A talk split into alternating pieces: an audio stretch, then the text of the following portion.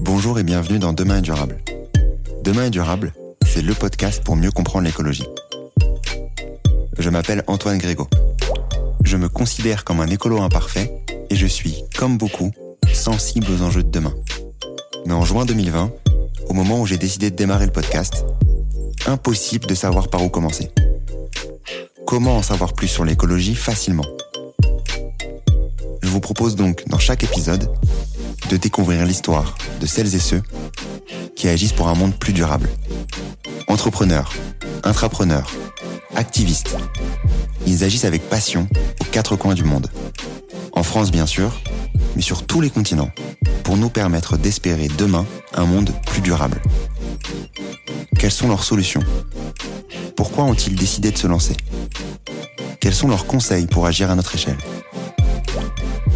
Écouter, lire ou s'éduquer sur ces enjeux, c'est déjà agir pour un monde plus durable, car il nous permet d'en parler avec conviction autour de nous. C'est ce que j'espère vous apporter lors de chaque épisode. Si vous souhaitez soutenir ce mouvement, et si vous aimez le podcast ou l'épisode du jour, n'hésitez pas à taguer Demain est durable sur LinkedIn ou sur Instagram, ou à me laisser un commentaire sur votre plateforme d'écoute préférée. Aujourd'hui, je reçois Agnès Crépet, directrice de l'IT et de la lutte contre l'obsolescence programmée chez Fairphone l'objectif final de Fairphone, c'est de changer l'industrie électronique, c'est d'arriver à faire en sorte qu'elle soit différente, qu'elle soit plus durable, donc de faire en sorte de, faire des produits qui durent et, qu'on ne soit pas à deux ans euh, de vie pour un smartphone, qui est à peu près la durée moyenne aujourd'hui euh, des téléphones. Donc il faut savoir que la production, euh, c'est à peu près 70 à 80% de, la part des émissions de gaz à effet de serre sur tout le, le cycle de vie du téléphone. Si tu prends sa fabrication, son usage, son recyclage, la production du téléphone, c'est vraiment ce qui est le plus coûteux environnementalement parlant. Le téléphone est devenu en quelques années un outil indispensable de notre quotidien. Je souhaitais donc m'intéresser aujourd'hui plus concrètement à son impact. J'ai donc accueilli Agnès Crépet de chez Fairphone. Fairphone, c'est une entreprise néerlandaise spécialisée dans le smartphone. Leur mission Proposer des téléphones plus équitables réparable facilement, mais surtout révolutionner ce secteur et le transformer de l'intérieur. Avec Agnès, j'ai voulu reprendre les bases pour comprendre cette industrie et l'ensemble du cycle de vie du téléphone. De la production au recyclage. Dans quelles conditions un téléphone est produit? Qu'est-ce que l'obsolescence logicielle? Quel serait le prix de rendre cette industrie plus durable si vous voulez en savoir plus sur le téléphone et son cycle de vie, vous êtes au bon endroit. Je laisse donc place à ma conversation avec Agnès. Bonne écoute. Donc aujourd'hui, dans le nouvel épisode de Demain est durable, j'ai le plaisir d'accueillir Agnès Crépet. Comment tu vas Agnès? Ça va super. Je suis très content de, t'accueillir, de pouvoir, euh, pouvoir discuter de toi déjà, euh, important dans, Demain est durable, mais aussi discuter de, de ton travail chez Fairphone de ce que tu fais et de euh, l'obsolescence programmée de manière globale, de l'impact du numérique et plus précisément de son téléphone portable. Mais je vais démarrer l'épisode par, euh, cette question. Qui est Agnès? Alors, bah, je m'appelle Agnès, j'ai 44 ans. Euh, ça fait une vingtaine d'années que je bosse maintenant. J'ai toujours bossé dans le domaine logiciel, on va dire, mais ça fait euh, trois ans que, j'ai changé euh, de vie entre guillemets, puisque j'ai non seulement, euh, je me suis pas éloignée du domaine logiciel, mais en tout cas pour la première fois de ma vie, j'ai bossé dans une boîte produit, donc pour une boîte qui s'appelle Fairphone. J'avais jamais bossé pour une boîte produit jusqu'à présent. J'avais fait de l'informatique, mais euh, sur des domaines très variés. Euh, j'avais fait de la, prestation, du conseil. J'avais bossé pour euh, un service informatique d'un labo pharmaceutique. Enfin bon, bref, j'avais de, de boîte produit et ça faisait quelques temps que je m'interrogeais sur comment le numérique pouvait être plus responsable et pouvait servir différemment les communautés entre guillemets. Et dans cette réflexion-là, bah, j'ai rejoint Fairphone il y a un peu plus de trois ans première boîte produit et aussi ça m'a permis d'aller habiter euh, loin de la France. Pendant trois ans, j'ai habité sur Amsterdam. Et là, je viens de rentrer. Maintenant, je travaille à distance pour faire fun toujours. Mais euh, voilà, donc euh, pour me définir rapidement, 20 ans de, de, métier dans le logiciel. un intérêt assez aigu depuis plusieurs années sur la tech et l'éthique comment on peut avoir une tech au service du bien commun, au service de, de, plus d'inclusion, etc. Et en ce sens, j'ai rejoint Fairphone. Je suis aussi impliquée dans des collectifs en dehors de ma vie pro. J'ai monté une conférence à Lyon qui s'appelle Mixit, qui donne un, un, axe fort à la tech et l'éthique. Et je fais aussi partie du board de Duchesse France, qui est une association qui travaille sur la visibilité des femmes tech dans l'IT. Et pourquoi cette, euh, cette, euh, cette envie euh, d'aller travailler pour du numérique plus inclusif, plus, plus responsable? Bah, Je pense que ça, ça a toujours été fait partie de mon ADN, si tu veux, tu vois. Euh, il y a pas longtemps, il y a un journaliste qui, me demandait, euh, mais c'est bizarre quand même les premières années de votre vie, parce que j'ai bossé dans une banque pendant trois ans, tu vois. Mon premier job, c'était pour euh, une filiale bancaire. Et la personne me disait, mais c'est étonnant si ça a toujours été dans votre ADN, pourquoi vous êtes retrouvé à faire ça? Ben, Je pense qu'en fait, ça prend du temps. Enfin, moi, en tout cas, ça m'a pris du temps, tu vois, de me dire qu'en fait, je pouvais faire matcher mon boulot avec mes aspirations perso. Euh, j'ai fini mes études dans une école d'ingé et je pense que c'est encore le cas aujourd'hui, peut-être un peu moins, mais tu vois, on est quand même biberonné à tu chopes ton CDI, euh, tu fermes un peu ta gueule et puis tu euh, et puis voilà, tu vois. Et puis si t'es pas content, à côté tu milites, tout tu fais partie d'assaut qui recycle les déchets. Enfin bref, si tu as des, des, des, convictions écologiques, tu peux le faire à côté de ton boulot. Tu vois, moi j'ai passé dix ans de ma vie professionnelle à faire ça à trouver l'intérêt technique. Moi, je suis développeuse, donc quand même, euh, j'aime bien la technique, quoi. Donc, euh, je, me suis rarement fait flic, techniquement parlant. J'ai toujours fait, des boulots qui m'ont rendue heureuse d'un point de vue technique. Je me suis, je me suis impliquée dans des comités techniques pour, pour euh, autour du langage Java, par exemple, tu vois, les Java User Group. Donc, techniquement, je me suis jamais emmerdée, entre guillemets. Mais c'est vrai que pendant une dizaine d'années, j'ai vécu confortablement ma schizophrénie, tu vois, de faire un job le jour où éthiquement ça me correspondait, ça me correspondait moyen, mais je m'y retrouvais en, en, en, étant impliquée dans des trucs euh, à but non lucratif et tout ça, des engagements bénévoles. Et puis au bout de dix ans, je me suis dit, euh, bah quand même, on peut peut-être rejoindre les deux. Et ce qui a déclenché ça, pour répondre vraiment à la question du déclencheur, euh, avec mon conjoint, on a décidé euh, il y a une dizaine d'années de faire un break professionnel. Pendant un an, on a arrêté de bosser, on a voyagé vu qu'on savait pas faire euh, d'autre chose que de l'informatique, quand on a voyagé, parce que lui aussi est développeur, quand on a voyagé, on allait à la rencontre de communautés de développeurs et de développeuses partout dans le monde. Donc, pas mal en Afrique, pas mal en Asie et tout ça. Et en fait, les gens qu'on a rencontrés nous ont beaucoup inspirés. Euh, et nous ont montré que en fait, euh, la, prise de risque sur des métiers comme les nôtres, développeurs, développeuses, elle est relativement faible. C'est-à-dire qu'en fait, quitter ta boîte de service, euh, monter ta propre boîte, être indépendant, euh, moins bosser ou bosser différemment quelque part, t'as pas beaucoup de risques à tenter le truc. Parce qu'au pire, tu te plantes, tu retrouves un boulot alimentaire facilement. On a de la chance d'être dans des métiers, l'informatique, où si tu veux, tu as du job, quoi. Donc, euh, mais il m'a fallu quand même ce, ce break d'un de rencontrer des gens différents et tout ça, pour être un peu inspiré et de voir que chez nous, la prise de risque serait quand même toute relative si jamais on se lançait dans notre propre aventure entrepreneuriale ou en tout cas la propre une, aventure différente professionnelle, quoi. Et, euh, c'est là qu'il y a une dizaine d'années, j'ai voilà, j'ai changé un peu la manière de bosser, quoi. Donc j'ai monté ma propre boîte avec des potes, Ninja Squad, qui met un gros, donc c'était une boîte purement informatique, mais qui, qui existe toujours, hein, mais qui met un accent fort sur l'open source. Euh, un jour par semaine, on, bossait pour des projets à but non lucratif. Par exemple, pendant deux ans, on a bossé pour un centre de santé euh, pour réfugiés euh, âgés. On les a aidés à faire euh, des logiciels pour pour eux, quoi. Tu vois, ça c'était du développement informatique à but non lucratif, à but social, on va dire. Et donc, tu vois, ça, ça fait déjà un bout de temps que je que, que j'essayais de faire de l'informatique différemment. Mais euh, tout ce qui a déclenché ça, c'est ce fameux voyage. Quoi. Je pense que si j'aurais pas eu ce break-là dans ma vie, j'en serais peut-être pas, je serais pas là où je suis aujourd'hui. Quoi. J'aurais pas fait Ninja Squad et j'aurais, je serais pas rentré chez Fairphone. Quoi. Et à quel moment du coup tu euh, tu décides de passer à euh, ta propre boîte que tu as créée du coup il y a ensuite suite à ton voyage Ninja Squad à euh, Fairphone? En fait, avec mon conjoint, donc on avait voyagé un an, on est rentré, on a monté cette boîte avec deux potes. Euh, accessoirement, on a fait deux enfants. En 20 mois, on a eu deux gamins. Donc, tu as un peu le truc du tunnel, tu vois, les premières années quand même, quand tu as deux gamins d'affilée, c'est un peu, enfin, en tout cas pour nous, ça a été un truc, quoi. On a un peu passé de temps à faire ça, à s'occuper de ses enfants. euh, et puis, c'est que quand ils ont eu deux, trois ans, quatre ans, qu'on s'est dit, en fait, voilà, ça serait peut-être bien qu'on reparte. Qu'on refasse un truc. Je, ne me sentais pas d'être nomade avec eux. mais pourquoi pas aller vivre un peu ailleurs, tu vois. Donc on était plutôt dans une démarche de tiens, refaisons un truc différent et, partons nous inspirer de cultures différentes. Euh, et c'est ça aussi qui a déclenché le fait qu'on regarde un petit peu d'autres opportunités et qu'on laisse euh, Ninja Squad pour un moment. On, a, on est toujours resté, euh, notre cœur est tout le temps resté dans Ninja Squad parce que mon conjoint est aussi dans Ninja Squad. Euh, mais on a trouvé un, des, des, boulots salariés différents parce qu'on voulait vivre à l'étranger. Donc c'est pour ça que je me suis retrouvée aussi à Amsterdam.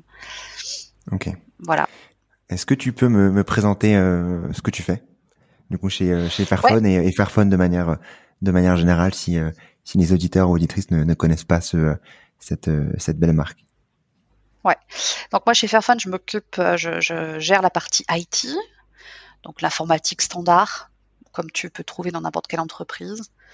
Euh, mais je m'occupe aussi d'une équipe qui s'appelle Software Longevity, donc tout ce qui est lutte contre l'obsolescence programmée ou non des téléphones d'un point de vue logiciel. Donc j'ai une petite équipe d'ingénieurs en charge de des mises à jour Android, on en reparlera plus longuement tout à l'heure, mais des mises à jour Android hein, sur des téléphones qui sont un peu vieux, puisque, et là j'en reviens à expliquer ce qu'est le but de Fairphone, l'objectif final de Fairphone, c'est de changer l'industrie électronique, c'est d'arriver à faire en sorte qu'elle soit différente, qu'elle soit plus durable, donc de faire en sorte de, faire des produits qui durent, et, et qu'on soit pas à deux ans euh, de vie pour un smartphone, qui est à peu près la durée moyenne aujourd'hui euh, des téléphones. Euh, donc on veut changer cette industrie-là. Moi, je bosse sur la durabilité, le fait que les, au niveau logiciel, le support existe pendant 5, 6, 7, 8 ans. Euh, mais Fairphone a une ambition plus large. Donc, euh, il y a cette ambition de durabilité, mais il y a aussi cette ambition de respecter les gens euh, qui, qui, participent à la fabrication du téléphone. D'ailleurs, Fairphone, c'est vraiment né à la base de ça, en fait, de cette ambition de changer euh, les rapports nord-sud, la manière euh, de considérer les gens qui, qui, qui minent les métaux mmh. nécessaires euh, à la fabrication de, de, nos smartphones, de respecter les gens qui assemblent les composants nécessaires à nos smartphones, etc. C'est né de là parce que avant que Fairphone soit une entreprise, c'était pendant deux ou trois ans des, une, une bande d'activistes qui avaient mené des campagnes de sensibilisation aux minerais dits de conflit. Les minerais que sont l'étain, le tungstène, le tantal et l'or qui sont euh, officiellement déclarés comme des minerais de conflit, donc à l'origine de conflits armés, notamment en Afrique. Et euh, donc à la base, la base de Fairphone, c'était ça, c'est faisons un produit différemment pour essayer de plus mettre ces métaux-là dans nos téléphones, en tout cas de localement bosser différemment, par exemple au Congo avec des populations locales pour euh, squeezer les mafias les gouvernements corrompus, etc. Enfin, je, je, je fais très vite. Hein. Et après, il y a eu l'ambition de faire un téléphone durable qui s'est rajouté. Donc la modularité est arrivée avec le Fairphone 2, qui est un modèle qui est sorti en 2015 arriver à faire en sorte que tu puisses réparer toi-même ton téléphone. Euh, parce que si on veut changer l'industrie électronique pour la rendre plus durable et plus euh, respectable, ça, ça, passe par euh, bah voilà, faire durer le téléphone pour qu'il y ait, in fine, l'objectif final étant qu'il y ait moins de déchets électroniques. Si on revient juste, excuse-moi de te couper, au tout début, euh, au tout début de, du téléphone. Donc, euh, quand on parle de, de la production, t'en parlais euh, brièvement juste avant. Est-ce ouais. que tu peux nous, nous expliquer un peu toute cette toute cette chaîne de valeur qui arrive, ouais. qui, qui se déploie jusqu'à jusqu'à la main du, du consommateur Tout à fait. Donc, faut savoir que la production, euh, c'est à peu près 70 à 80 de, de, la part des émissions de gaz à effet de serre sur tout le, le, cycle de vie du téléphone. Si tu prends sa fabrication, son usage, son recyclage, la production du téléphone, c'est vraiment ce qui est le plus coûteux environnement, environnementalement parlant.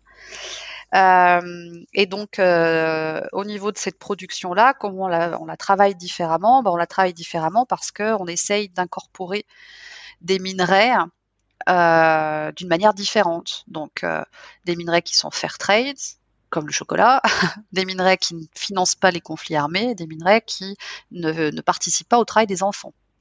C'est vraiment les trois axes qu'on a sur l'incorporation des minerais. Aujourd'hui, dans, un téléphone, tu as à peu près 50 minerais, le cobalt, l'étain, le tungstène, tout ça. Euh, et sur ces, euh, sur ces minerais, aujourd'hui, Fairphone, on bosse 14. Alors tu vas me dire, 14, euh, c'est pas la totalité des minerais. Certes, parce que 14, pour, bosser un minerai, parfois, il faut plusieurs années pour arriver à cleaner la, partie extraction, etc bosser avec des mines respectables. Donc c'est pour ça que c'est très long.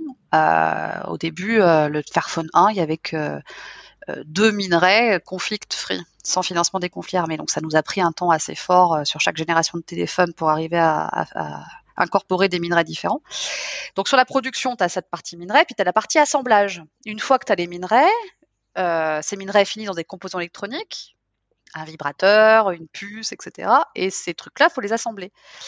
Et donc là, tu es principalement en Asie, pour ne pas dire la Chine, qui est le, le, premier pays qui rassemble les usines qui assemblent, qui, qui euh, en charge de l'assemblage des téléphones, on va dire, avec la plus grosse qui est assez connue, qui s'appelle Foxconn. Non, on bosse pas avec Foxconn, mais euh, on va dire que c'est le, celle qui représente un petit peu tout ce genre d'usine. Et notre, notre action de faire fun dans des usines comme celle-là, euh, c'est d'arriver à faire entendre la voix des travailleurs, faire entendre la voix des ouvrières et ouvriers. Je dis ouvrières parce qu'il y a beaucoup de femmes dans, la supply, dans, la, dans les chaînes d'assemblage à l'heure actuelle.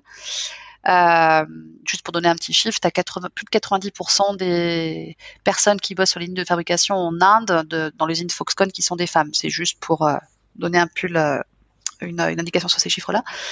Bref, et donc nous, on bosse avec ces ouvrières et ces ouvriers pour faire en sorte de redéfinir leurs conditions de travail, de pas présager de ce que pourraient être des bonnes conditions de travail avec nos, yeux occidentaux là, mais on codéfinit ça avec eux et on essaye de, de, négocier ça avec la direction des usines pour que ça se passe quoi. Tu pourrais dire d'un point de vue occidental par exemple que le nerf de la guerre c'est le nombre d'heures. Ah, ça serait bien que les gens bossent moins quand tu parles avec eux, donc on a des employés de Fairphone qui sont dans l'usine, et quand tu parles avec eux, avec les, personnes qui bossent dans les chaînes d'assemblage, ils et elles vont te dire, ouais, jusqu'à présent, on m'a jamais mis un couteau à la gorge pour faire des heures supplémentaires, je l'ai fait parce que j'ai pas assez de thunes. donc, euh, si j'étais mieux payé, je ferais pas d'heures.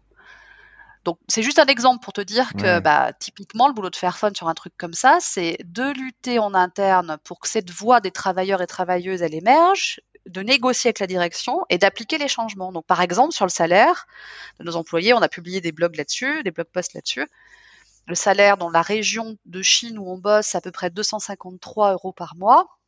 Quand, tu, quand on parlait avec les gens de ce que pouvait être un salaire dit décent, pas minimal, mais décent, mmh, décent pour vivre, les gens te disaient, bah, ça sera 650. Ok, ah oui. Il nous faudrait 650 euros plutôt que 250. Toi. Je, la fais courte, hein, mais en gros, c'est ça. et eh ben, on l'a fait on l'a fait. On a euh, booké dans notre budget euh, les 650 euros. La petite histoire, c'est qu'au final, euh, on a beaucoup communiqué là-dessus en disant bah ça nous a coûté 1,85 dollars par device, par téléphone, tu vois, le fait de faire ça. Donc pourquoi pourquoi d'autres ne le font pas? Parce qu'encore une fois, notre objectif, c'est pas de faire un super téléphone mieux que les autres et que tout le monde achète celui-là. C'est impossible, c'est pas possible. L'objectif, c'est que d'autres fassent pareil, que Samsung fasse pareil, qu'Apple fasse pareil, etc. Donc, on a montré que c'était faisable et que c'était pas exceptionnel entre guillemets. Et pour la petite histoire, juste pour finir sur, cette histoire d'ouvrières et d'ouvriers de la chaîne de production là en Chine, notre usine, on représente à peu près Fairphone 10% de la chaîne de production. Donc, tu as 90% qui sont pas du Fairphone, des ouvriers, des ouvrières qui bossent sur d'autres projets, d'autres clients, quoi. Et ben, sur le Fairphone 3, les 10% des employés qui correspondaient aux lignes de production Fairphone, c'est à elles et eux qu'on a donné ces 650 euros, mais ils ont décidé de partager ça avec les 100% des employés de l'usine. Ce qui fait qu'au final, tous les employés de l'usine ont eu 1000, 1000 euh, euros de bonus annuel. Et ça, c'est eux, hein, elles et eux qui ont décidé de faire ça, justement, dans une démarche de partage et tout ça.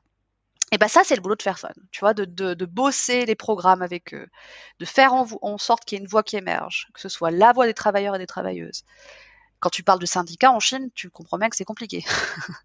donc c'est l'équivalent d'un syndicat si tu veux, mais plus euh, d'un point de vue pragmatique parce qu'on est client, donc c'est même euh, quelque part un peu plus simple, mais aussi de pousser d'autres euh, fabricants à faire la même chose. Tout ce truc lobbying, d'imaginer une industrie, une industrie électronique différente. Donc ça, c'est tu vois tout ce qu'on fait sur la production, l'extraction des minerais plus responsables et l'assemblage des téléphones fait de manière différente. Et ensuite, ça arrive, ça arrive en Europe, c'est ça? Et une fois, donc euh, aussi, ça, c'est un point important que tu soulignes. Effectivement, oui, ça arrive en Europe. On nous demande souvent, oui, mais pourquoi vous faites pas ça en Europe? Euh, À l'heure actuelle, faire fun, ça, on veut être là où ça se passe mal. C'est-à-dire qu'aujourd'hui, euh, comme je te le disais tout à l'heure, la plupart des boîtes qui font de l'assemblage de téléphones, ça se passe en Chine. Un peu en Inde maintenant et en Birmanie, mais quand même principalement en Chine. Et l'objectif, c'est pas de, voilà de, créer quelque chose de complètement nouveau. Euh, euh, en tout cas, ça pourrait l'être à un moment donné ou pour une autre boîte, pourquoi pas. Hein, l'objectif est louable, mais nous, l'objectif, c'est vraiment de changer l'industrie là où ça se passe mal. Et là, où elle se passe mal, c'est quand même principalement en Asie, quoi. Et en Afrique pour les créations des minerais. Non, mais disons que le mal, en effet, il est pas le fait que ça soit en Asie ou en Afrique, ça n'a pas vraiment de C'est très bien que ça fasse vivre des gens là-bas. Le problématique, c'est c'est ce que tu disais, c'est que les gens vivent bien et décemment et, de manière plutôt décente. Donc, c'est sûr que si tu ne permets pas à ces personnes-là de, vivre et de vivre correctement, c'est quelque chose de, terrible. Mais en tout cas, l'industrie numérique continue à, pousser à la baisse, c'est ça? Ouais, ouais, tout à fait. Enfin, disons que il y a un truc qui change sur le recyclage un petit peu quand même des acteurs du, des producteurs de téléphones qui commencent à communiquer sur du recyclage, euh, etc. de leur téléphone. Nous aussi, on a des programmes de recyclage, sauf que sur le recyclage, moi je vais être assez, c'est mon point de vue, hein, euh, mais le recyclage c'est un aspect de comment être plus responsable, mais c'est la, dernière chance de ton, dans le cycle de vie de ton produit. Avant le recyclage, il y a le réusage, euh, il y a le fait de ne pas racheter de téléphone et de, pouvoir le réparer toi-même euh, avant de le recycler, parce que le problème du recyclage, ça ça peut cacher justement une, euh, un cycle surconsommériste. Genre tu, tu recycles ton téléphone, tu t'achètes ta bonne conscience et du coup tu, tu te rachètes l'année d'après ton téléphone nouveau. Ça, ça a jamais résolu quoi que ce soit. Et c'est vrai que donc moi, je suis pas pro recyclage, il faut en faire, mais je veux dire quand c'est la dernière euh, étape de ton cycle de vie, quoi. Avant, faut essayer de faire, euh, de promouvoir la réparabilité. Mais euh, par contre, ce que, ce que je dois admettre, c'est que sur les 4-5 dernières années, il y a beaucoup de producteurs de téléphones qui ont quand même fait des, des, des, des, choses sur le recyclage, qui est mieux que rien, tu vois. Mais par contre, tout ce qui touche à respecter les conditions de travail des travailleuses et travailleurs, incorporer des fair trade minerais, etc., ça, c'est vraiment compliqué. Ça bouge. Euh, mais c'est très long quoi. On a signé la Fair Cobalt Alliance, l'alliance de cobalt équitable, euh, il y a à peu près un an et demi au Congo. Il y a des acteurs qui nous ont rejoints comme Tesla et Volvo. Donc dans l'industrie automobile, on a quand même des, des, acteurs qui, qui, bougent euh, presque plus. Dans l'industrie électronique, c'est un peu plus compliqué. En tout cas, dans celle des devices comme les smartphones. Donc, euh, pour revenir plus à compliqué, plus long pour, pour revenir, c'est sûr. Pour revenir à notre, à au sujet du, du téléphone. Donc le, le téléphone, euh, après avoir été euh, produit, euh, donc le, avoir pris du coup les, les, différents métaux, métaux rares, et ensuite les avoir, les avoir assemblés en, en, Asie particulièrement. Le téléphone arrive ensuite. faisons, faisons facile, hein, du coup en France au moins de, au moins des, des, consommateurs occidentaux. Ensuite, quand on veut changer de téléphone, qu'est-ce qui se passe? Alors, avant de changer de téléphone, juste si tu me permets, hein, j'aime bien ton approche de qu'est-ce qui se passe une fois qu'il est en Europe. Euh, alors, avant de le changer, nous, on essaie de pouvoir de le garder. On dit souvent que le téléphone le plus, le, plus, on dit souvent que le téléphone le plus équitable, le plus fair, c'est quand même un téléphone que tu, c'est celui que tu as déjà, c'est le téléphone que tu possèdes déjà. C'est pas un Fairphone, c'est le, le, téléphone que tu possèdes déjà. Donc, nous, on a toute cette étape dans le sur cycle de vie du, du téléphone, le cycle d'usage du téléphone, où on va promouvoir la réparabilité promouvoir le fait que tu gardes ton téléphone. Ton téléphone, il pas, il a pas besoin d'être réparé, c'est pas cassé, mais par contre, tu voudrais une nouvelle caméra parce que quand même, tu vois bien que tes caméras elles sont un peu dégueulasses, tu viens d'avoir un gamin, donc tu aimerais bien prendre des jolies photos. Bref, tu vois, tu vois je te la fais courte, mais mmh. il, y a, il, y a, tout un tas de raisons qui peuvent s'entendre aussi sur le fait de, de, de, prendre un nouveau téléphone parce qu'on veut un truc un peu meilleur. Bon, et ben ce qu'on fait au niveau de Fairphone, c'est que pour les personnes qui veulent ça, on, on fait de l'upgradabilité, c'est-à-dire qu'on va aussi proposer une nouvelle caméra au bout de deux ans au bout d'un ou deux ans, tu as acheté ton Fairphone 3, et bah tu vas avoir une nouvelle caméra, donc tu changes juste la petite caméra, ça te coûte euh, beaucoup moins cher que de racheter un téléphone, et puis surtout, tu ne vas pas jeter ton téléphone.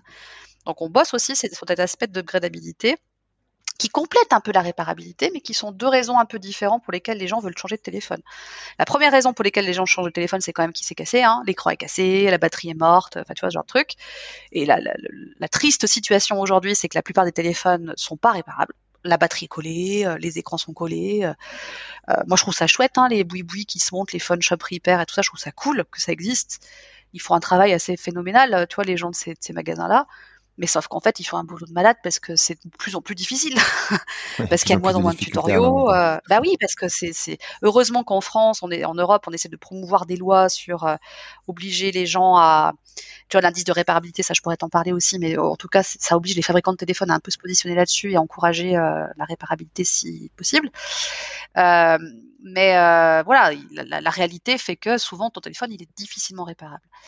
Euh, donc on essaye de promouvoir cette réparabilité-là s'il n'est pas réparable, mais il est encore moins upgradable. C'est-à-dire que tu vas pas pouvoir changer facilement la caméra si tu en veux une meilleure. Moi, si tu veux, si tu veux qu'on nous, se c'est concentre quand déjà sur la, sur la, sur la réparation, faisons, euh, faisons, euh, disons étape par étape. Donc sur la réparation, tu me disais qu'il y avait euh, notamment euh, l'indice de réparabilité qui, euh, qui, qui Ouais. émerge. Est-ce que tu peux nous en parler et euh, peut-être faire la comparaison entre euh, est-ce qu'il déjà il est obligatoire euh, Est-ce que euh, comment Fairphone se situe par rapport à ça et comment d'autres acteurs, euh, en les citant, Samsung, euh, Apple, etc., euh, se situent euh, sur sur cet indice-là Donc, l'indice de réparabilité, ça a été promulgué en France, appliqué au 1er janvier 2021.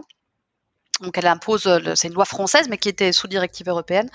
Elle impose aux constructeurs d'indiquer au public si leur produit est, faci- est facile à réparer ou pas. Donc, c'est une note, en fait, qui peut aller jusqu'à 10. Euh, sur le Fairphone 4, par exemple, on a, Fairphone, on a une, note assez forte de 9,9 9,2, 9,3 en fonction du modèle. Et c'est calculé comment? Alors le, biais un peu de cet indice-là, il y a eu un article dans le Monde avant-hier d'a- d'ailleurs là-dessus, sur tout un tas de gens qui, manifestaient euh, les limites de l'indice de réparabilité. Moi, je suis un peu moins euh, critique que ces gens-là parce que je trouve que c'est quand même un bon point de départ. Évidemment que c'est perfectible, mais l'un des biais de cet indice-là à l'heure actuelle, c'est que c'est une autonote.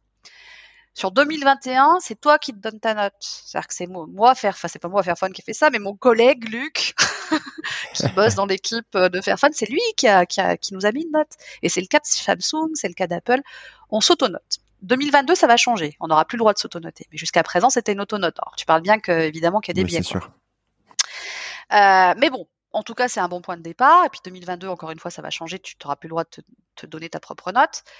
Et après, euh, les autres limites de cet indice-là, c'est que bon, ça, ne prend pas tout en compte. Donc, par exemple, la, tu vois, moi, mon job chez Fairphone, c'est de bosser la longévité logicielle. Il n'y a pas encore vraiment de choses très tangibles sur le fait de euh, euh, d'in- de- d'inciter les fabricants à faire du vrai long support logiciel.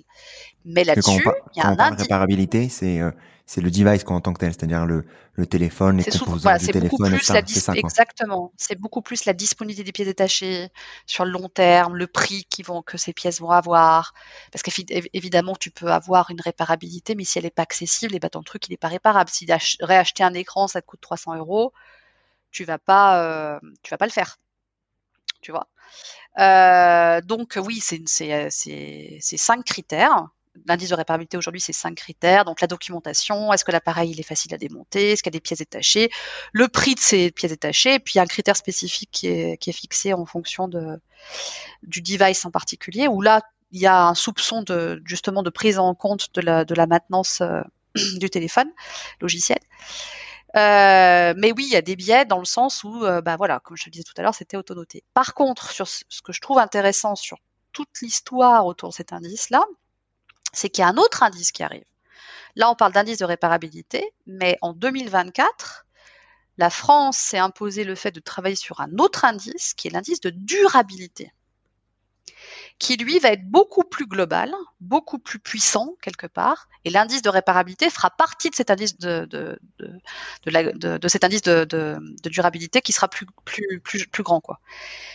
Et dans cet indice de durabilité, on va avoir beaucoup plus de critères qui, à mon avis, euh, vont être, euh, ça, ça va beaucoup plus aider le consommateur à vérifier si la- la- l'appareil qu'il achète est vraiment durable.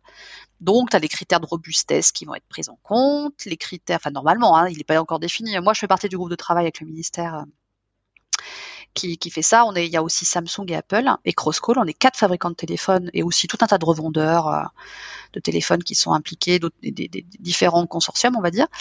Euh, mais euh, voilà, on travaille sur ces critères-là. Donc il n'y a encore rien de défini, mais évidemment que la robustesse, euh, les critères d'usure, etc., vont être pris en compte. Si ton téléphone il n'est pas robuste en- entre guillemets, bah, il n'est pas durable. Ça, c'est pas dans l'indice de réparabilité, tu vois. Et donc, ce que je trouve intéressant, c'est qu'il y a quand même, au niveau gouvernemental, un effort qui est mis, qui est, qui est engrangé depuis quand même longtemps là-dessus. Et que, et ben forcément, ça va aboutir sur quelque chose qui va guider beaucoup plus le consommateur dans ses choix. Aujourd'hui, l'indice de réparabilité, euh, je crois que c'est chez Leroy Merlin, euh, boulanger, il est très bien affiché. Tu vas chez boulanger, tu achètes ton, ton smartphone, tu vois très bien si ton smartphone il va être réparable ou pas. il y a, y a, des mauvais élèves. Hein. Il y a, y a je sais plus mmh. quel, je crois que c'est Carrefour, hein, pour pas les citer, euh, qui ont zéro pointé. Ils affichent rien Carrefour. Quand tu vas acheter un smartphone chez eux, ils indiquent pas, ils, ils, ils indiquent pas cet indice de réparabilité alors que ça devient, alors que c'est obligatoire.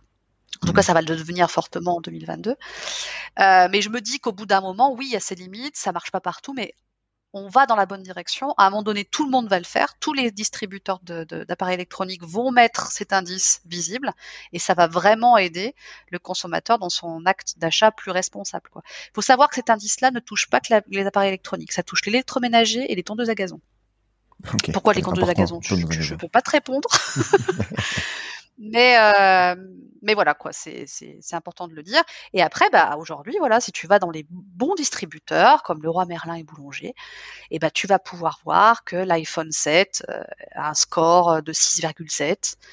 Euh, que l'iPhone 12 a un score de 6 sur 10, euh, que Crosscall, qui est un très très une très très bonne marque de téléphone française, qui font plutôt des téléphones comme les téléphones de chantier, tu vois, mm. a une très très bonne euh, réparabilité, comme le Fairphone. Enfin voilà, tu peux déjà comparer ça, et ça je trouve ça chouette, tu vois. Donc ensuite, si on si on va sur avant de partir, avant de excuse-moi de, de, parler de, de de la partie récupération, de la partie recyclage, euh, ouais. concentrer sur sur ce que tu fais toi c'est-à-dire à savoir parce qu'on est encore sur la partie réparation, euh, faire durer disons euh, le téléphone au plus, à savoir la partie euh, obsolescence programmée sur lequel sur lequel tu travailles. Est-ce que tu peux me parler de, de, de ce sujet-là, des différences entre entre entre tout ça? Donc le job que j'ai chez Fairphone, c'est de faire un truc que personne ne fait en tout cas dans l'écosystème Android, c'est faire des mises à jour d'Android sur des téléphones qui vieillissent. Alors qu'est-ce que ça veut dire ça et pourquoi on doit faire ça? Donc, dans un téléphone, pareil, je vais être euh, vraiment, euh, je vais simplifier à l'extrême. Dans un téléphone, tu as des composants électroniques et puis tu as OS. Donc, ce qu'on appelle un OS, c'est un système d'exploitation, operating system en anglais. Tu as un logiciel qui tourne dessus pour pouvoir utiliser ton téléphone, qui tourne sur ces composants électroniques, qui, qui s'exécute sur ces composants électroniques, on va dire. Cet OS, ce système d'exploitation, c'est Android, pour la plupart des, appareils aujourd'hui, et ça peut être iOS si tu es dans le monde iPhone.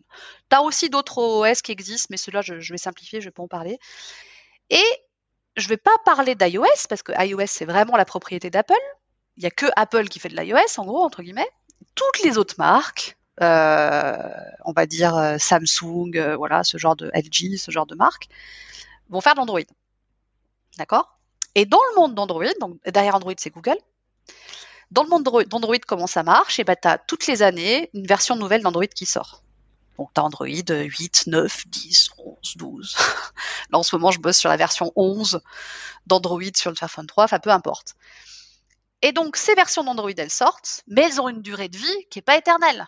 C'est-à-dire qu'au bout d'un moment, euh, Google va dire, bon, bah, Android 8, là, que j'ai sorti il y a déjà 3 ans, j'arrête de le maintenir. Maintenir, ça veut dire quoi? J'arrête de sortir des mises à jour de sécurité sur cette version d'OS qui a déjà 3 ans. En moyenne, c'est 3, 3,5 ans, une durée de vie d'OS dans le monde Android. Donc ton Android 8, tu vois, qui existe là. Au bout d'un moment, Google va plus le maintenir. Il va te dire non mais voilà, maintenant il faut aller sur Android 9 quoi. Android 8, je le, le gère plus quoi. Ok, très bien. Sauf que toi, ton Android 8, par défaut, il est vachement il, est, il, est, il reste sur ton téléphone, c'est la seule, quand je dis toi, je parle d'utilisateurs finaux, quoi, tu vois. Bien souvent, tu vas être bloqué sur Android 8. Pourquoi? Parce que le fabricant de téléphone qui t'a vendu ton téléphone, il est euh, euh, lié à la puce qui est dans ton téléphone. La puce, c'est comme le processeur, tu vois. C'est le cerveau un peu de ton ordinateur, de, de ton smartphone, pardon. Et cette puce-là, qui a été incorporée par le fabricant de téléphone, euh, elle va pas supporter une version récente d'Android. Donc elle va être bloquée sur Android 8.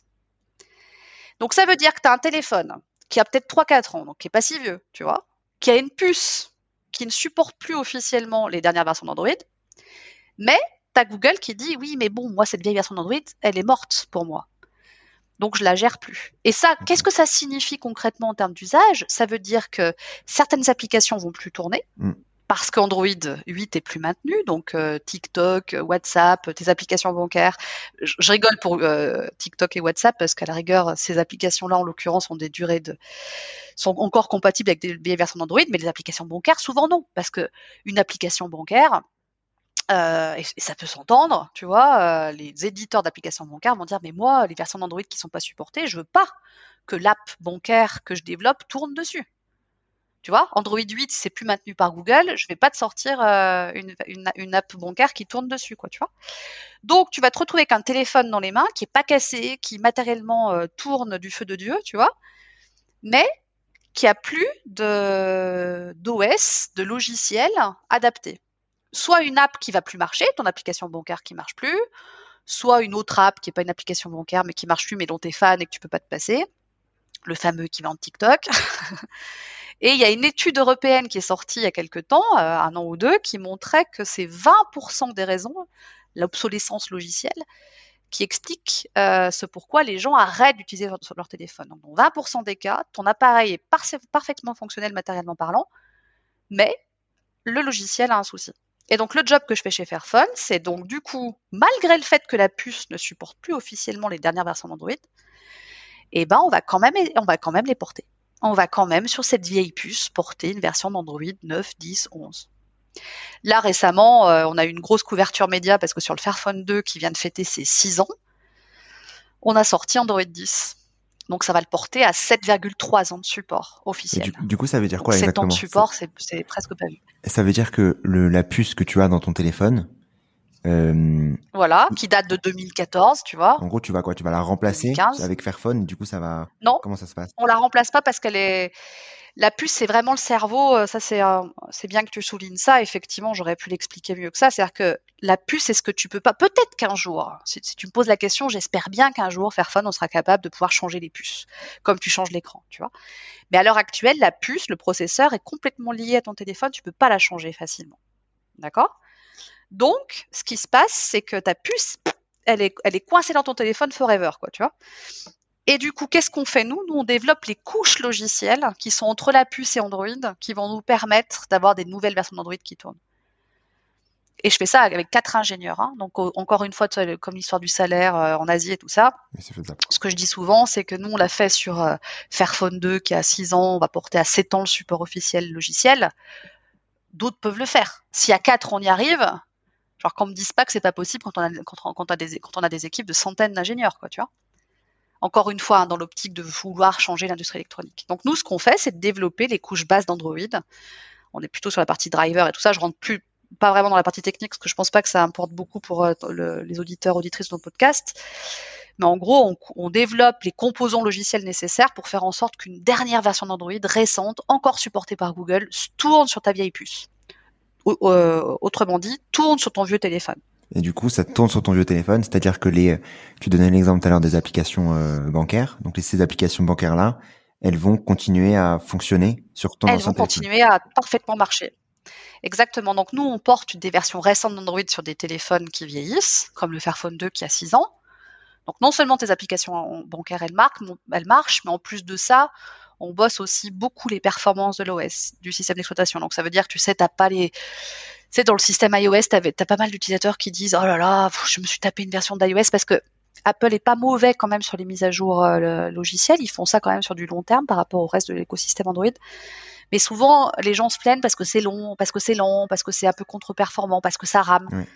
Bah, dans mon équipe de quatre ingénieurs, on bosse aussi l'optimisation de performance. Ta dernière version d'Android, elle elle demande vachement de ressources, ça c'est vrai. Hein. Ah, on est quand même dans la loi de Moore souvent. Enfin, tu vois, tu as tout le temps euh, beaucoup plus de, de, euh, de, prérequis souvent sur des nouvelles versions logicielles qui sont demandées. Bah, nous, on optimise Android aussi pour que ça tourne correctement sur un vieux euh, téléphone, sur cette fameuse vieille puce, tu vois pour que non seulement tu puisses utiliser ton TikTok ou ton app, ton app bancaire préféré, mais qu'en plus de ça, tu pètes pas les plombs parce que tu mets 15 euh, secondes à ouvrir une fenêtre, quoi. Tu vois Ouais, parce que j'ai envie de te dire, tu vois, le, le, le sujet euh, euh ayant eu euh, plein de téléphones comme comme tout le monde, c'est vraiment oui aussi le fait de le téléphone qui, qui rame, quoi, qui rame, qui prend du temps et au bout d'un eh bah oui, exactement, voilà, c'est voilà. Exactement. Et bah tu vois ça, c'est le job aussi que qu'on fait chez Fair, que je fais chez Fairphone avec mon équipe, c'est de faire en sorte d'optimiser ces performances-là pour que par défaut ça roule correctement, quoi, tu vois, même sur une version récente d'Android qui tourne sur un vieux téléphone. On a aussi de manière très générale chez Fairphone beaucoup de tutoriaux sur euh, comment tu peux mieux optimiser ta batterie, l'usage de ta batterie, l'usage de ton téléphone, comment tu peux le maintenir mieux. Il y a plus de 300 tutoriaux en ligne euh, gratuits que tu peux lire sur optimiser l'usage de ton téléphone. On veut aussi faire, on a sorti une app qui essaye de faciliter aussi cet usage, que tu gardes ton téléphone plus longtemps parce que au bout d'un moment, si tu si tu si pas conscient de comment mieux utiliser ton téléphone, tu peux vraiment faire en sorte qu'au bout d'un moment il rame, hein, quel que soit le téléphone, même un Fairphone si tu veux. Donc euh, bien utiliser, euh, contrôler le nombre d'apps que tu as, euh, bien installer tes mises à jour, tu vois, arriver à bien charger correctement ta batterie, des trucs comme ça, c'est vachement important sur le long terme et ça évitera à ton téléphone aussi de ramer. Il n'y a pas que l'optimisation fabricant qui compte, il y a aussi ton optimisation à toi du téléphone pour que tu puisses augmenter sa durée de vie. Et donc sur sur Android, donc tu parlais vous votre écosystème euh, enfin votre software, votre OS, c'est euh, c'est du coup Android. Vous travaillez sur Android. Euh, ce que tu disais, c'est qu'en gros, en moyenne, c'est trois ans, trois ans et demi de, de durée de vie de, de, cette la durée de vie d'une version Android ouais c'est trois ans trois ans et demi ça veut dire qu'en fait concrètement au bout de trois ans trois ans et demi actuellement bien entendu hormis j'enlève Fairphone de cette de cet écosystème bien sûr naturellement les les les fournisseurs les, fabricants de de, téléphones souhaitent enfin, s'imagine qu'il y ait une nouvelle vague de, de, téléphones qui soit euh, par le, par le consommateur. C'est un peu ça? Alors, c'est presque ça. Après, pour euh, juste corriger un peu ce que tu... C'est ça, en gros, sauf que quand même, euh, pour être tout à fait faire, souvent quand même, dans la plupart des cas, c'est pas vrai pour tout le monde, mais dans la plupart des cas, un fabricant va faire quand même une mise à jour d'Android. Souvent tu, vois, genre, tu, tu, tu, je peux pas te dire euh, par cœur, mais tu vois, tu sors ton téléphone, euh, tu prends un OnePlus, il va sortir avec Android 10. L'année d'après, il y a quand même Android 11 qui va arriver, tu vois. Ils font, ils font quand même pas rien. Mais ils vont pas en faire trois ou quatre. Nous, sur le Fairphone 2, on a fait, on avait Android 5 quand il est sorti. On a fait Android 6, Android 7, Android 9, Android 10. On a fait quatre mises à jour d'Android, de grosses mises à jour de, version d'Android, si tu veux. Souvent, c'est plutôt une dans le monde, euh, dans le reste du monde des téléphones. Mais effectivement, par contre, là où tu as raison, c'est qu'une fois que tu as eu cette version d'Android, euh, l'année d'après que tu acheté ton téléphone, ok, tu tapes la nouvelle version d'Android, tu es content, mais après c'est fini. Après, au bout de euh, X temps, ton, ton, logiciel est plus, est plus à jour. Donc c'est quand même assez, assez triste, quoi. Tu disais, tu disais tout à l'heure que le, en moyenne, les gens gardaient, je crois, deux ans le, téléphone en moyenne, c'est ce que tu, ce que tu disais. En moyenne, hein, oui, voilà, c'est ça exactement. Ouais. Ce qui veut dire qu'en fait, le, le, le principal, euh, disons, euh, euh fait que, euh, que les personnes gardent peu leur téléphone, c'est ce que tu disais en amont, à savoir le fait que ça soit pas réparable et cette couche d'obsolescence qui vient s'ajouter à, à, tout ça, mais qui, si le téléphone est bien utilisé, ce qui est honnêtement pas facile, hein, honnêtement, utiliser un, bien un téléphone au vu de tout ce qui sort et de, et de ce qu'on ce qu'on s'offre, disons, comme pub pour essayer de de télécharger 50 applications qui en soi ne servent pas à grand chose. J'en fais, j'en fais partie aussi. Hein. Ça incite du coup à, changer son téléphone plus régulièrement. C'est un peu ça. Exactement. Et euh, tout à fait, tu as, tout à fait résumé la situation. Et euh, tu as même pire, hein, tu as même des fabricants qui vont pousser, qui vont... Euh, je sais pas si tu as suivi, la, semaine dernière, il y a Nokia qui a sorti un truc comme ça, euh, genre pour le Nokia 9 PureView il devait faire une mise à jour d'Android qui était Android 11. Il l'avait annoncé, puis finalement, en fait, ils se sont rétractés la semaine dernière. Ils ont dit, ah bah finalement, non, en fait, on va pas la faire parce qu'effectivement, ça coûte cher hein, de, payer des, ingénieurs pour qu'ils fassent cet upgrade-là. Euh, mais par contre, bah, on va vous donner un discount pour acheter un autre téléphone.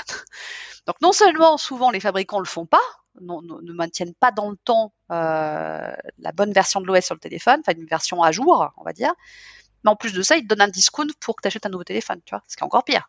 Évidemment que tu as plein de gens qui vont prendre le discount, tu vois, et qui vont racheter un Nokia euh, X, quoi.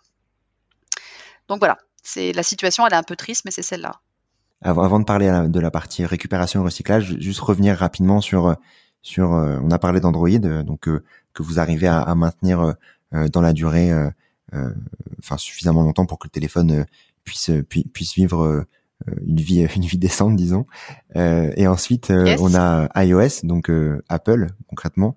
Est-ce qu'il y a de l'obsolescence programmée aussi chez Apple? Parce que tu disais par exemple qu'il y avait des mises à jour qui étaient quand même faites assez régulièrement avec Apple et avec c'est vrai que quand on a un Apple comme comme moi hein, par, par, exemple on a souvent des mises à jour qui, qui viennent quand même être proposées par par par iOS.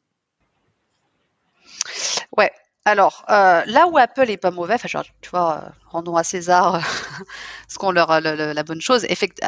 Apple a jamais été euh, horrible sur le support logiciel, c'est-à-dire qu'ils ont été plutôt bons par rapport à, la globalité de l'écosystème mobile. C'est-à-dire qu'en gros, tu peux espérer avec Apple avoir un support logiciel de 5-6 ans. D'accord? Donc ça, c'est bien. Euh, dire que ton, je peux te dire une bêtise, mais je crois que de tête, euh, le iPhone 6 a eu la dernière version de l'iOS, va, avoir la dernière version de l'iOS, donc ce qui est bien, puisque l'iPhone 6 a un peu plus de 5 ans. Euh, ça, c'est cool. Après, euh, ceci étant dit, Apple, quand on parle d'obsolescence, qu'est-ce qu'a fait Apple? Il y a eu des choses qui ont été assez mal, mal, mal, mal pris par la communauté des, des gens sensibles justement aux déchets électroniques et tout ça. Apple avait sorti sur, euh, je crois que c'est iOS 12, un lock euh, caméra. C'est-à-dire que tu sais, quand tu veux changer euh, ta, techniquement, tu as ta caméra qui marche plus, tu es chez Apple, tu peux aller te faire changer ta caméra, soit dans un magasin euh, local en bas de chez toi, soit par euh, euh, les Apple Store officiels, etc. Et en fait, ce qu'ils avaient essayé, je pense qu'ils avaient essayé, la raison derrière tout ça, c'était qu'ils voulaient vraiment que les gens passent par leur support officiel Apple, passent par les partenaires agréés, Apple Store et compagnie. Ils avaient empêché en fait le fait de, au niveau logiciel, c'était vraiment un lock au niveau logiciel, empêcher le fait de pouvoir swapper de caméra dans les réseaux de réparation. Donc en fait, avais envie de, ta caméra avait un souci. C'était très compliqué sur euh, ce système euh, iOS, je crois que c'est le numéro 12, de pouvoir euh, changer ta caméra si tu passais pas par les réseaux agréés Apple. Donc ce qui est quand même un peu dégueulasse parce que bah, du coup, si tu as un problème de caméra, t'aimerais ce que toi, ce que tu recherches en, tant qu'utilisateur, c'est de pouvoir avoir une caméra qui marche, quoi, tu vois. Et c'était pour t'inciter à passer par les, les réseaux agréés. Et le problème des réseaux agréés, c'est que souvent c'est très cher et que du coup, si c'est cher et que tu as payé 250 euros pour changer ta caméra, bah, qu'est-ce que tu fais? T'achètes un nouveau téléphone. Tu vois? Donc là-dessus, c'est vrai qu'ils avaient été un petit peu discrédités. Je connais pas exactement l'histoire, hein, mais euh, voilà. Euh, donc c'est bien à mentionner quand même, pour être tout à fait honnête. Mais euh, je dois quand même dire, pour vraiment faire partie du truc, pour être de, les mains dans le régulièrement sur le sujet, qu'Apple est loin d'être le plus mauvais candidat sur le support logiciel par rapport à l'écosystème Android. Il y a une étude qui était sortie en 2019, je crois, pour comparer un petit peu la durée de vie des téléphones d'un point de vue logiciel, les, supports logiciels euh, des différents fabricants. Dans le monde Android, je crois que le OnePlus euh, X, je sais plus quel numéro, euh, tu étais à 12 mois de support. Quoi. OnePlus s'engageait à faire des mises à jour sur le logiciel sur 12 mois, ce qui est quand même honteux, quoi, tu vois. On n'est vraiment pas là-dessus chez Apple. Chez Apple, on est plutôt à 5, 6 ans, etc. Donc, ce qui est, ce qui est quand même très louable. Euh, donc on parle, on a parlé de la partie euh, utilisation du téléphone et le fait de pouvoir potentiellement le réparer ou en tout cas euh, d'optimiser soit sa durée de vie logicielle, soit sa durée de vie technique. on a ensuite la partie récupération. comment est-ce que vous vous travaillez dessus et comment d'autres acteurs travaillent aussi là-dessus? Alors évidemment qu'on va encourager tout un chacun à, à, recycler son téléphone. Nous, ce qu'on essaye de faire chez Fairphone, c'est euh, de, faciliter, euh, améliorer les programmes de take back, donc les programmes de collect, take back, collect de téléphone. C'est-à-dire que quoi qu'il arrive, quelle que soit la marque de ton téléphone, que tu aies un Nokia, un Samsung, etc., on t'invite à nous le donner pour qu'on puisse correctement le réutiliser ou le recycler. J'ai bien fait exprès de dire réutiliser ou recycler parce que chez nous, dans nos programmes de collecte, une fois qu'on récupère ces téléphones-là, donc en gros, euh, comment ça marche d'un point de vue utilisateur Déjà, bah, tu, vas sur le site de Fairphone, tu dis tiens, j'ai, un téléphone à recycler, mon vieux Nokia, je sais pas quoi.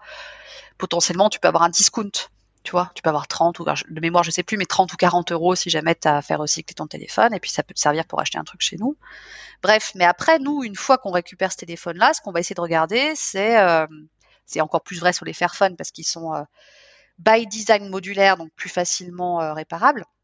Mais ce qu'on va essayer de faire avec nos partenaires, c'est pas nous qui le faisons directement, on bosse avec des partenaires, un partenaire français qui s'appelle Cadhouse. On va essayer de le réparer. pour en faire, euh, pour faire en sorte de prolonger la durée de vie de cet appareil. Peut-être que tu as donné ton Nokia parce qu'il marchait plus, mais qu'au final c'était pas très important comme panne et que c'est facilement réparable. Donc on va essayer de promouvoir la réparation du téléphone. Ensuite, si c'est pas possible, on va, essayer de promouvoir la réutilisation des composants. Donc euh, ton Nokia il marche plus, il est pas réparable, mais peut-être que ça vaut le coup d'extirper tel ou tel composant pour pouvoir le réutiliser dans un autre téléphone, tu vois. Donc ça pareil, c'est fait avec des partenaires qu'on a pour qu'au final, le recyclage soit vraiment la dernière roue du carrosse, la dernière, euh, la, dernière étape du cycle de vie. Si vraiment c'est pas possible, ok, on recycle. Vraiment, on va euh, tout démanteler, euh, essayer de récupérer minerai par minerai quelque part ce qui est possible, mais c'est très compliqué de, recycler. Quand, tu es au niveau minerai, c'est assez compliqué. Parce que tu as des minerais qui sont quantité infinitésimale et que du coup, c'est vachement ça coûte cher et c'est vachement dur à récupérer.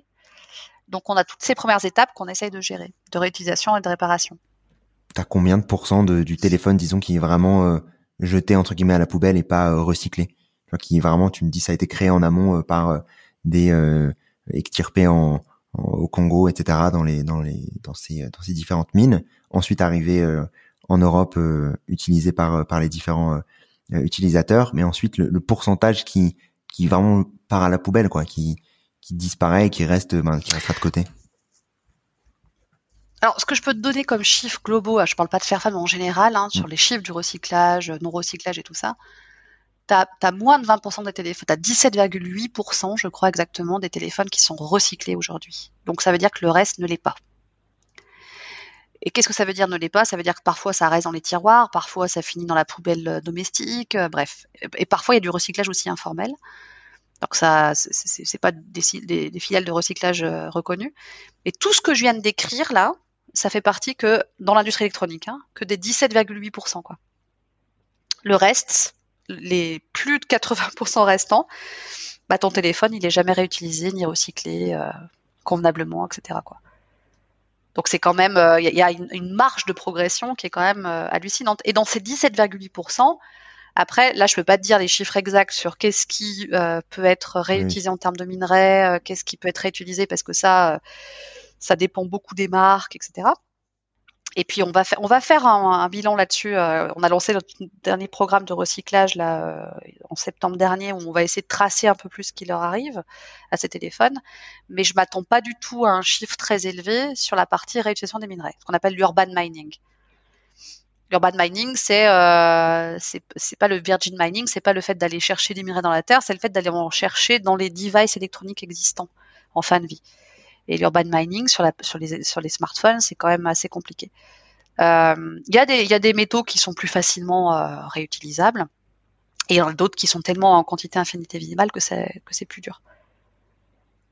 Et puis ça dépend aussi de la modularité de ton téléphone. Un, un, téléphone qui est plus facilement qui est modulaire et plus facilement démontelable, donc plus facilement euh, recyclable si tu mets de la glu partout, que tu as de la colle de partout dans tes téléphones, bah, ça va être super compliqué à, recycler. Et donc sur euh, les, euh, les, différents autres opérateurs, euh, enfin opérateurs fabricants de téléphones, Apple, Samsung, etc. Disons que le, la façon dont, dont, le téléphone est fait, hein, c'est quoi les raisons pour lesquelles les téléphones sont faits de cette manière-là chez les chez les autres chez vos autres concurrents? Et ben souvent c'est que pour faire court, c'est que ben ils n'ont pas forcément envie euh, de promouvoir un allongement de la durée de vie des téléphones puisqu'ils ont envie de vendre d'autres téléphones.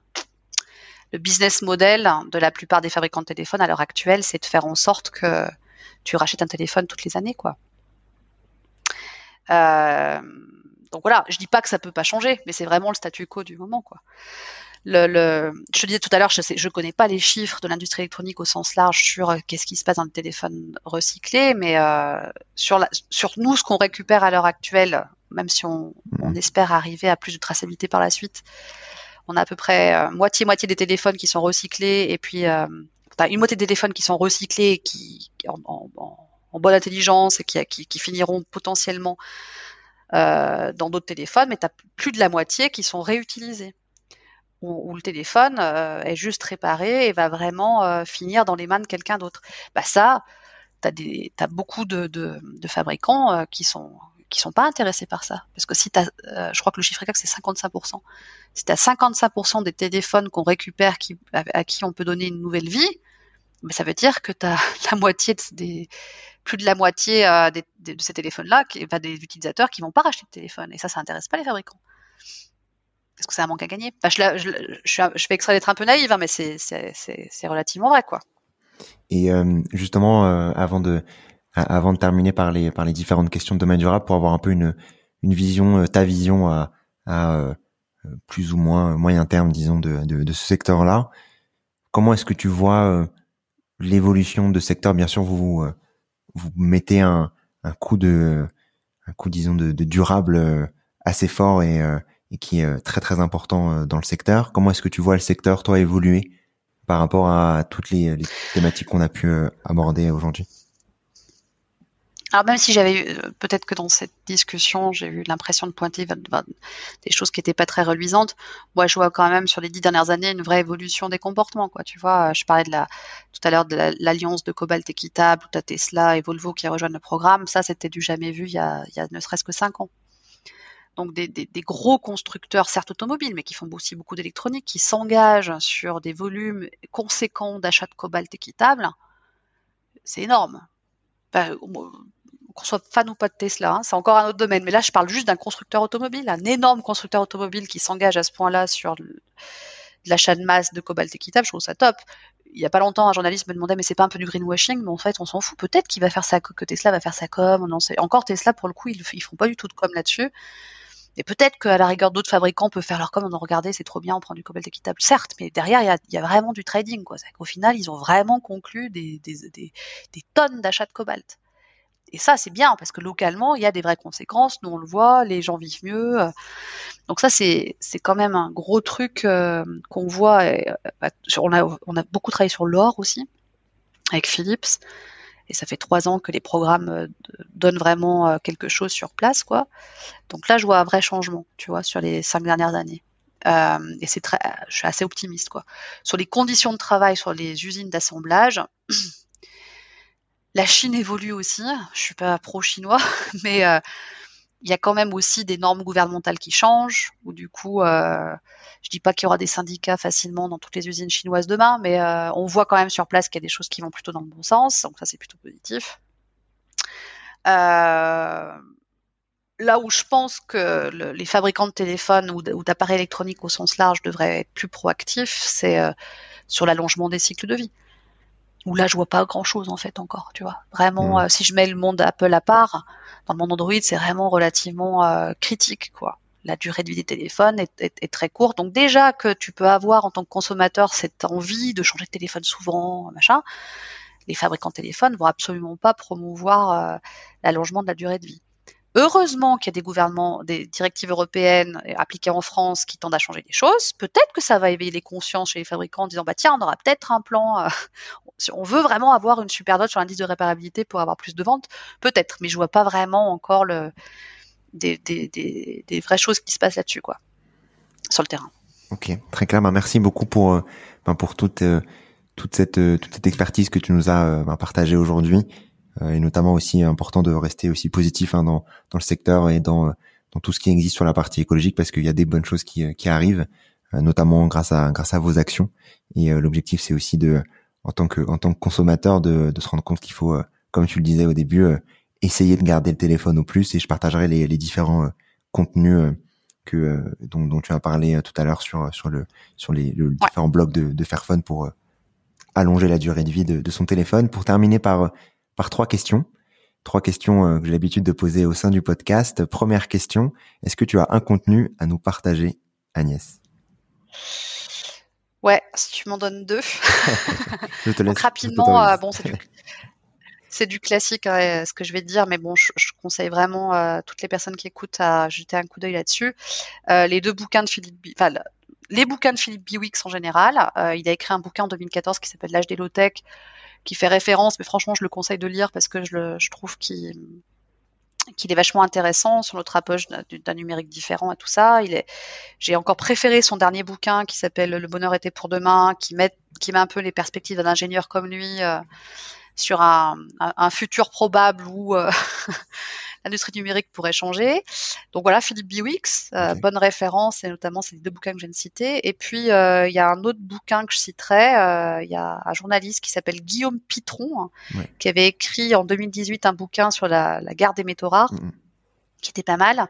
C'est un mec que j'ai rencontré qui est venu chez Fairphone, qui m'a demandé de relire son dernier bouquin qui s'appelle L'enfer du numérique qui parle beaucoup de la face cachée du numérique, le coût des, le coût des data centers, des trottinettes électriques, etc. Et je conseille vraiment, pas parce que je l'ai relu, pas parce que j'étais revieweuse du bouquin, mais parce qu'il est vraiment intéressant. J'ai vraiment appris plein de trucs en le lisant.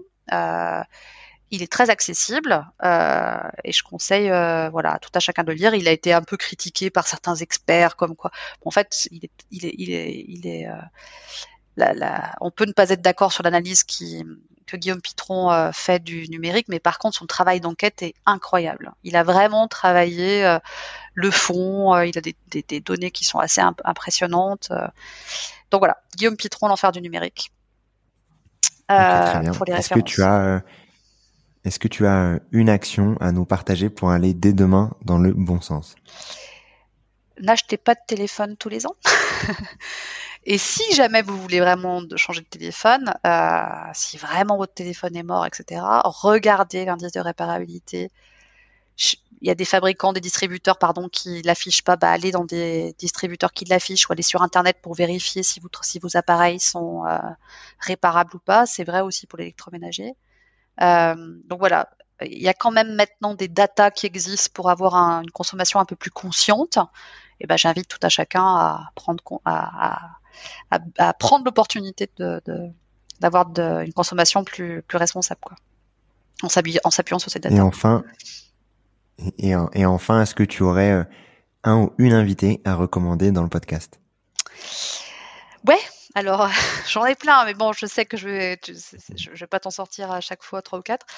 Euh, personnellement, depuis quelques années, dans, le fait de m'intéresser à une tech plus éthique, etc., il y a un autre tournant qui s'est passé dans ma vie, d'ingénieur, enfin de, voilà, de personne dans la technique, on va dire.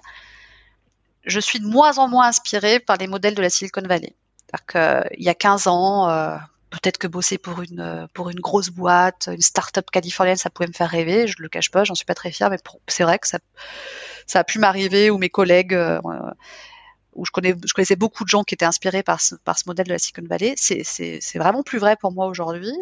Je te parlais du voyage en début de podcast sur que j'ai fait en Afrique, en Asie, qui m'a permis un petit peu de changer mes modèles d'inspiration. Et ça fait déjà une petite dizaine d'années que je suis des gens, euh, non pas américains, mais plutôt d'Asie, d'Afrique, euh, que je trouve vachement intéressants à suivre et qui sont vachement plus inspirants que Bill Gates ou que Elon Musk.